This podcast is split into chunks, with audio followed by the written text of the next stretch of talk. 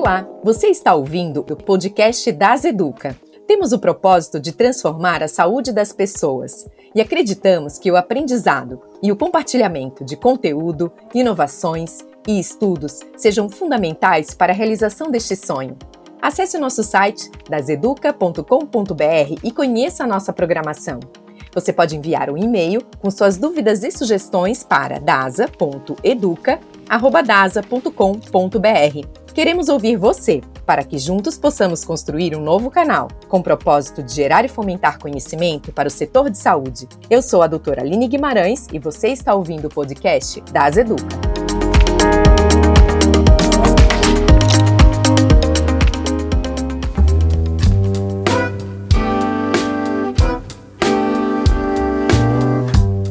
Que estamos vivendo está vendo seu fim com a chegada das vacinas. Todos acreditamos em um futuro melhor, onde vamos sempre lembrar de tudo o que aconteceu e nunca nos esqueceremos das dores que foram compartilhadas ao redor do mundo.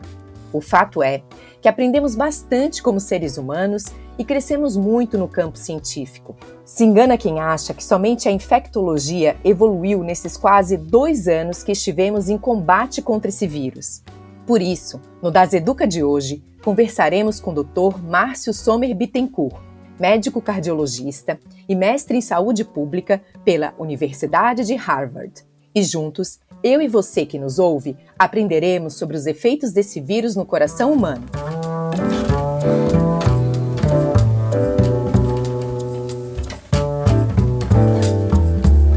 Seja muito bem-vindo, doutor Márcio. Eu acho que não podemos começar de outra maneira senão refletindo sobre os avanços nos campos da medicina, ciência e tecnologia que estão acontecendo nessa pandemia, né? É, nós estamos vivenciando em tempo real um avanço de estudos e entendimento da reação desse vírus em diversas partes do corpo e não poderia ser diferente no campo da cardiologia. Por isso, doutor, eu quero abrir esse podcast perguntando para o senhor quais as comorbidades cardíacas que estão mais suscetíveis ao coronavírus. Bom, então vamos lá. Antes de mais nada, obrigado pelo convite, pela oportunidade da gente estar conversando. Porque acho que quando a gente fala de de Covid e coração, a gente tem que pensar em algumas circunstâncias. A primeira delas é exatamente o que, o que você está perguntando. Não exatamente o efeito da Covid no coração, mas o efeito do coração ou dos problemas do coração relacionados com a Covid. E aí, nessa, nessa dinâmica, acho que a gente, no começo, quando a gente ainda estava começando a estudar Covid, a gente falou de quase tudo das doenças cardíacas, e agora vai ficando mais claro com o passar do tempo que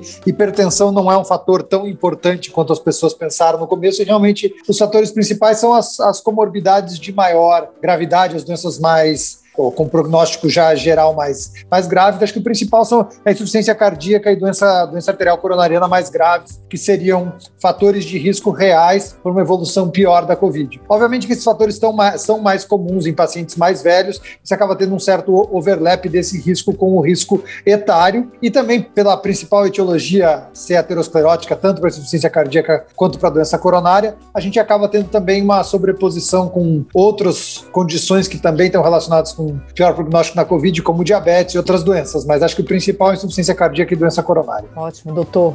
Bom, e atualmente na literatura referente ao tema e em pesquisas do laboratório da Unidade de Miocardiopatias do Instituto do Coração, as miocardites relacionadas ao novo coronavírus têm diferenças significativas em relação às causadas por outros vírus. Você poderia explicar para os nossos ouvintes o que, que é miocardite e por que, que ela é diferente quando ela está relacionada ao coronavírus? Então vamos lá. Miocardite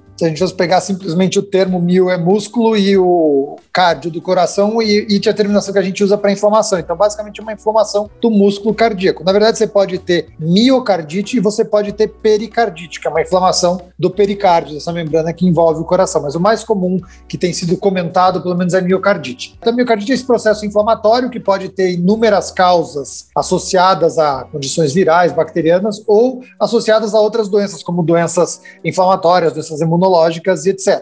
Ah, no caso das, das doenças virais, a gente tem alguns vírus que podem realmente acometer o miocárdio, não é apenas Covid, nem Covid mais do que os outros. E quando isso acontece, você tem um processo que, dependendo da intensidade dessa inflamação, pode dar dor no peito, pode dar dor torácica, pode dar um grau de disfunção miocárdio, então reduzir a contratilidade do coração e até eventualmente outras complicações mais graves. Isso acontece tanto na Covid quanto acontece eventualmente em outras, outras miocardites, em outras condições virais. A ideia geral é que isso pode acontecer em alguns casos mais graves de Covid, em alguns casos particulares de Covid. Aí a gente tem alguns estudos que avaliaram isso e aí a gente começa a ter uma diferença muito grande nos dados desses estudos. A gente tem estudos ah, mais preliminares que sugerem uma, uma prevalência, uma probabilidade disso acontecer muito maior, mas são estudos bastante selecionados com amostra de pacientes de ambiente hospitalar, incluindo até mesmo pequenas alterações só identificadas em exame de imagem, como se fosse uma definição de miocardite. Então, aí acho que é o primeiro problema que a gente tem é definir o que é realmente miocardite. Se é basta a gente ver uma pequena alteração numa ressonância cardíaca, ou até num ecocardiograma, ou num exame laboratorial, como uma troponina,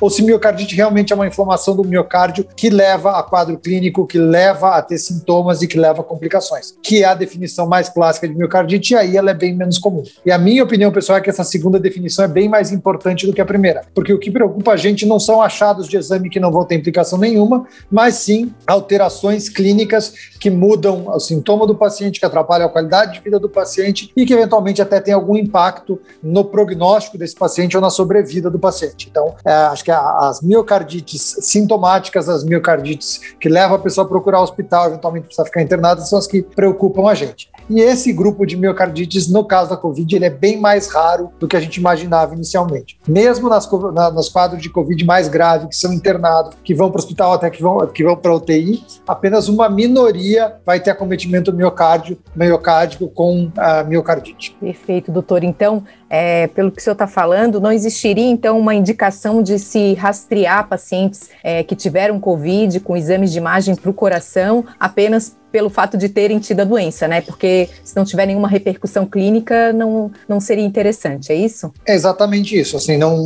eu acho que a gente tem que tomar muito cuidado com a forma como a gente aborda o quadro pós-Covid ou peri-Covid com relação às suas complicações. Porque apesar de aparecer na mídia que Covid pode afetar o sistema nervoso central, pode afetar a parte endócrina, pode afetar a parte cardíaca, o fato é que a imensa maioria das pessoas que têm Covid não tem complicação nenhuma, como é o que acontece com gripe e com tantas outras infecções virais. Então, a gente está vendo complicação simplesmente porque a doença está tão comum, tem uma incidência tão grande, que eventualmente alguém vai ter uma complicação secundária. Mas as pessoas que têm a complicação, elas têm sintomas, elas têm manifestação clínica disso. Então, não faz sentido a gente correr atrás de doença em quem está bem. Quem tem sintomas, apresentação clínica fora do habitual, aí sim a gente tem que investigar. Então, a investigação tem que ser feita de forma para essas outras condições, alterações neurológicas, alterações endócrinas e outras coisas. A gente tem que fazer a investigação quando o paciente tem sintomas, de forma reativa e não de forma proativa. E doutor, inicialmente a COVID era tida como uma doença pulmonar, né? Mas ao longo do tempo os estudos foram mostrando que na verdade ela é uma doença sistêmica. Até tem um estudo alemão que foi publicado na JAMA Cardiology que foi feito com 100 pessoas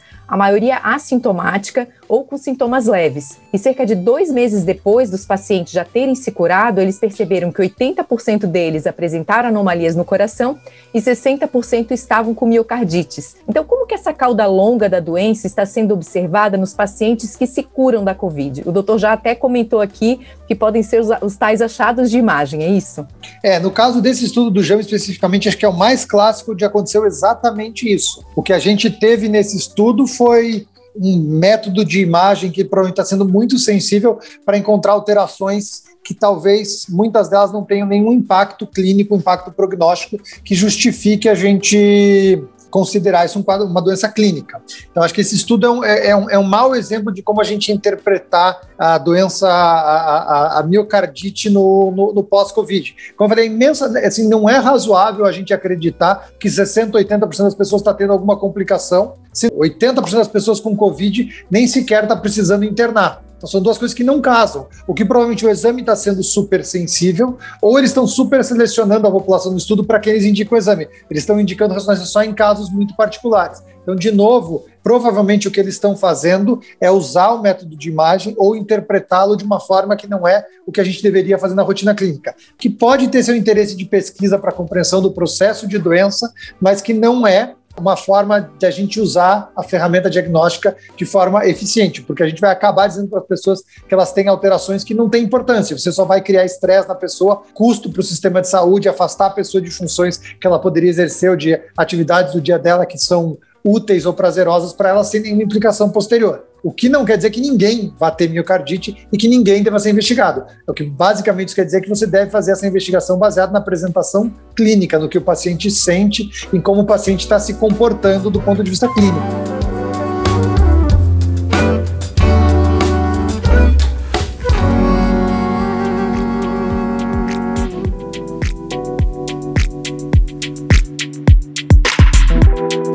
Possível saber quais são os fatores que levam o vírus a afetar o coração? O senhor acha que é uma questão multifatorial, como um desequilíbrio da demanda de oxigênio e da baixa reserva cardíaca? Se tem a ver com inflamação sistêmica, trombogênese, ou que é mais em função de uma lesão direta eh, no coração provocada pelo vírus? Eu acho que aí depende do que a gente está falando. Se a gente estiver falando especificamente da miocardite, a minha resposta seria que eu acho que a gente não conhece o processo fisiopatológico o suficiente para definir a forma como isso ocorre.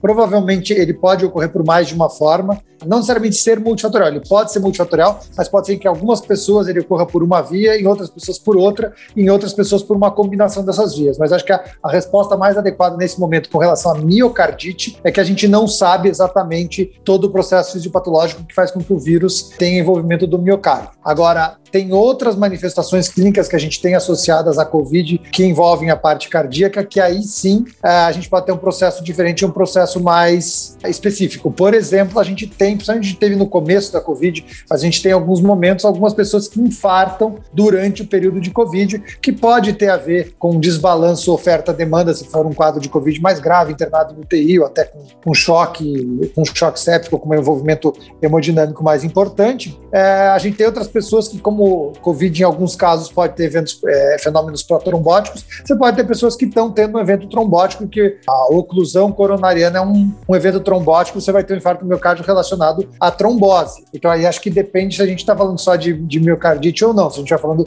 de infarto, você pode ter infarto tipo, que a gente chama de tipo 2, né, que é o desbalanço é, oferta-demanda, você pode ter, ter, infarto do tipo 1, que é quando você tem um envolvimento oclusivo é, mecânico na, na artéria. Isso, nesse caso, pode ser, por exemplo, um evento trombótico. Teoricamente, acho que não tem uma descrição de literatura tão boa, você poderia ter até o processo inflamatório predispondo à ruptura de placa, mas esse eu acho que é, imaginar que o processo inflamatório está levando a uma ruptura de uma placa aterosclerótica que existia lá é possível do ponto de vista teórico, mas acho que a gente não tem comprovação clínica tão clara de que isso esteja acontecendo ou não. Perfeito, doutor. E em relação aos cuidados, assim, os pacientes cardiopatas, eles precisam tomar algum cuidado especial aí, tanto na questão do cuidado para não pegar Covid, Covid e até mesmo quando eles estão contaminados? Olha, eu pessoalmente eu acho que todo mundo deveria estar tomando todos os cuidados para não pegar Covid. Então, destacar que um grupo precisa tomar cuidado, eu acho que é, é, não é exatamente a mensagem que eu gostaria de passar, porque eu acho que todos têm que tomar cuidado. É claro que essas pessoas, se algumas pessoas que têm problemas cardíacos pegarem, pode ser até pior, elas precisariam se cuidar muito, mas é, eu acho que na verdade todo mundo deveria estar precisando se cuidar muito nesse momento, porque não é só se a pessoa é de risco ou não, mas ela aumentar a transmissão na comunidade e levar o vírus para a família dela. Então, acho que não dá para dizer que, que alguém tem que se cuidar mais do, do, do, que os outros, porque essa é a recomendação da ideia de isolamento vertical que não funciona. Se a gente não proteger a sociedade inteira, não dá para a gente imaginar que um grupo está protegido, porque você tenta isolar meu pai de tudo e todos, mas ele tem que interagir com alguém. E se você tentar focar só no cardiopata,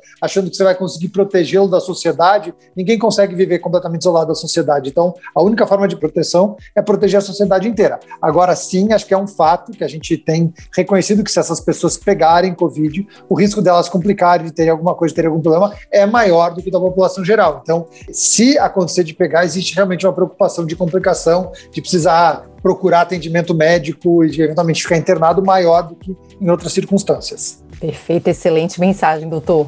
Bom, em uma publicação feita no Journal of American College of Cardiology, feita pela Escola de Medicina da Universidade de Washington, alguns universitários que eram atletas da instituição e pegaram Covid demonstraram cicatrizes no coração após terem se curado da doença. Então a gente vê aqui, até pessoas que são saudáveis, né, que a gente imagina aqui que tem um bom condicionamento cardiovascular, que cuidam da saúde, também estão sujeitas a terem um órgão afetado com a doença.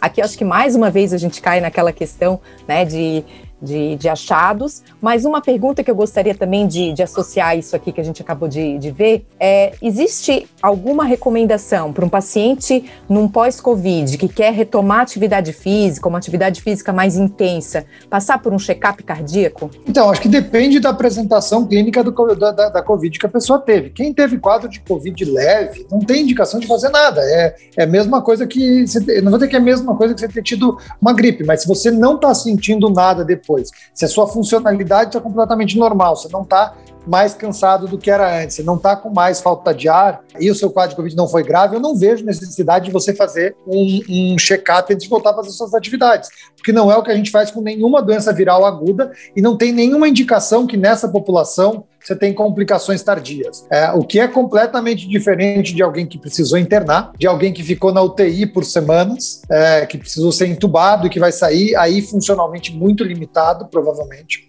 E que também é diferente de uma pessoa com várias comorbidades e outras condições. E, por fim, é completamente diferente também do que a gente chama desse COVID longo, ou de, de long COVID, que eles falam em inglês, que é o quadro de quando a pessoa tem sintomas de cansaço, de dispneia, ou de palpitação, ou de tontura tardios pós-Covid. Tem algumas pessoas que o quadro de Covid em si foi leve, mas semanas depois a pessoa continua cansada, continua limitada. Aí é diferente. Se você, na fase aguda, teve muito sintoma, ou na fase tardia você tem muito sintoma, aí realmente, como eu falei, é uma avaliação clínica. Se a pessoa tem tantos sintomas, a gente vai ter que investigar. Então, a pergunta é: como foi seu quadro de Covid e como você está depois da Covid? Se o seu quadro foi leve e você está normal, não tem por que a gente ficar investigando as coisas. Agora, se o seu quadro foi muito grave, ou se pós-Covid você está sintomático, está cansado e tem tido até uma frequência razoável desses pacientes que procuram atendimento, mas não estou normal, não consigo fazer minhas coisas normais, eu estou cansado, etc.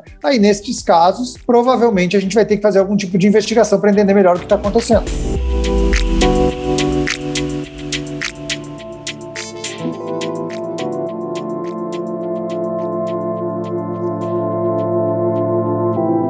Educa tem como objetivo levar a educação e o conhecimento científico para todos os brasileiros interessados seja através de nosso podcast ou de outras iniciativas que nós convidamos você que está ouvindo a conhecer.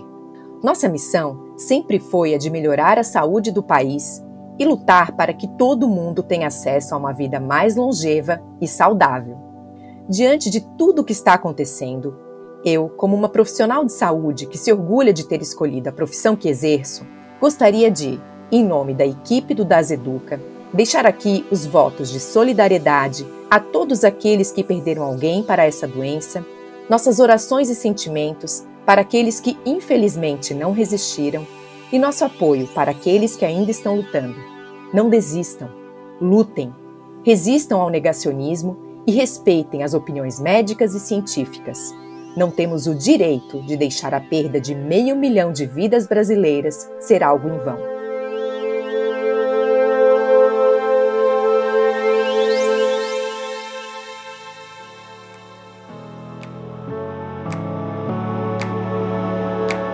E agora a gente também tem a vacina acontecendo, né, a, a, passos mais lentos do que a gente gostaria, mas a gente já tem aí uma pequena parcela da população vacinada. E aí eu queria que o senhor desse, deixasse aqui algum recado em relação ao risco, né, para a lesão cardíaca é, das pessoas vacinadas, para a gente comparando assim com os, com os pacientes não vacinados. A gente pode dizer que diminui o risco? Mas de lesão cardíaca pela Covid ou pela vacina? Pela Covid, pela, pela Covid. Mas se o senhor quiser falar da vacina, também acho que é muito bem-vindo esse tá, comentário. É, que são coisas bem diferentes, na é. verdade. Mas assim, é, se você está vacinado, seu risco para tudo relacionado à Covid é menor. Você tem menos chance de pegar, você tem menos chance de transmitir, você tem menos chance de complicar, você tem menos chance de internar, você tem menos chance de UTI, você tem menos chance de ser entubado, você tem muito menos chance de morrer. O que não quer dizer que qualquer uma delas vai ser completamente zero. Então, mesmo as pessoas vacinadas, mesmo que seja a melhor vacina qualquer que a gente tenha no mercado, ainda existe alguma chance de alguém, mesmo completamente vacinado, ter qualquer uma dessas evoluções que eu falei. Só que a chance é muito, muito menor. Por isso que a gente recomenda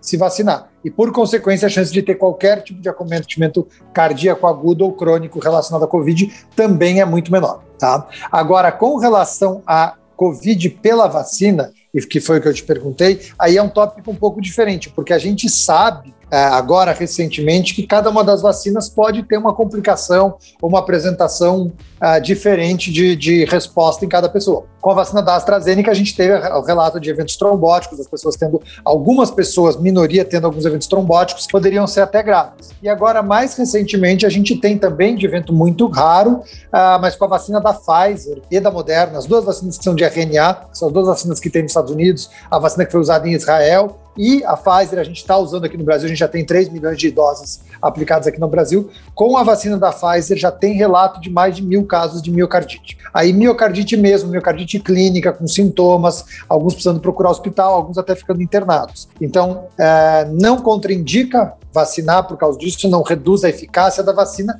mas algumas pessoas, acho que dá, dá uma coisa tipo 1 para 100 mil ou menos, uma coisa assim, mas algumas pessoas que são vacinadas realmente têm apresentação clínica de miocardite e podem precisar de atendimento por causa disso. E essas pessoas, em geral, têm sido jovens do sexo masculino. Então, não são as pessoas mais frágeis de mais risco de Covid. A gente até está discutindo qual a melhor vacina para cada subgrupo populacional, pensando, por exemplo, nesse tipo de informação. Mas acho que tem alguns casos, mas não é com Coronavac, não é com Johnson Johnson, não é com AstraZeneca, é especificamente com vacina da Pfizer e vacina da Moderna. Perfeito, doutor. Então a gente pode dizer, com o que a gente tem de informação hoje, que vacina boa é a vacina que está disponível naquele dia, né? É vacina Vaci aplicada. Vacina boa é a vacina que a pessoa tomar e as pessoas todas ao redor dela tomarem. Eu acho que a mensagem mais importante de todos que as pessoas não entendem é que a vacina é a melhor proteção para as pessoas com quem você convive, não para você mesmo. A vacina é a, a, a minha proteção está relacionada à vacinação das pessoas com quem eu convivo, mais do que a minha própria vacinação.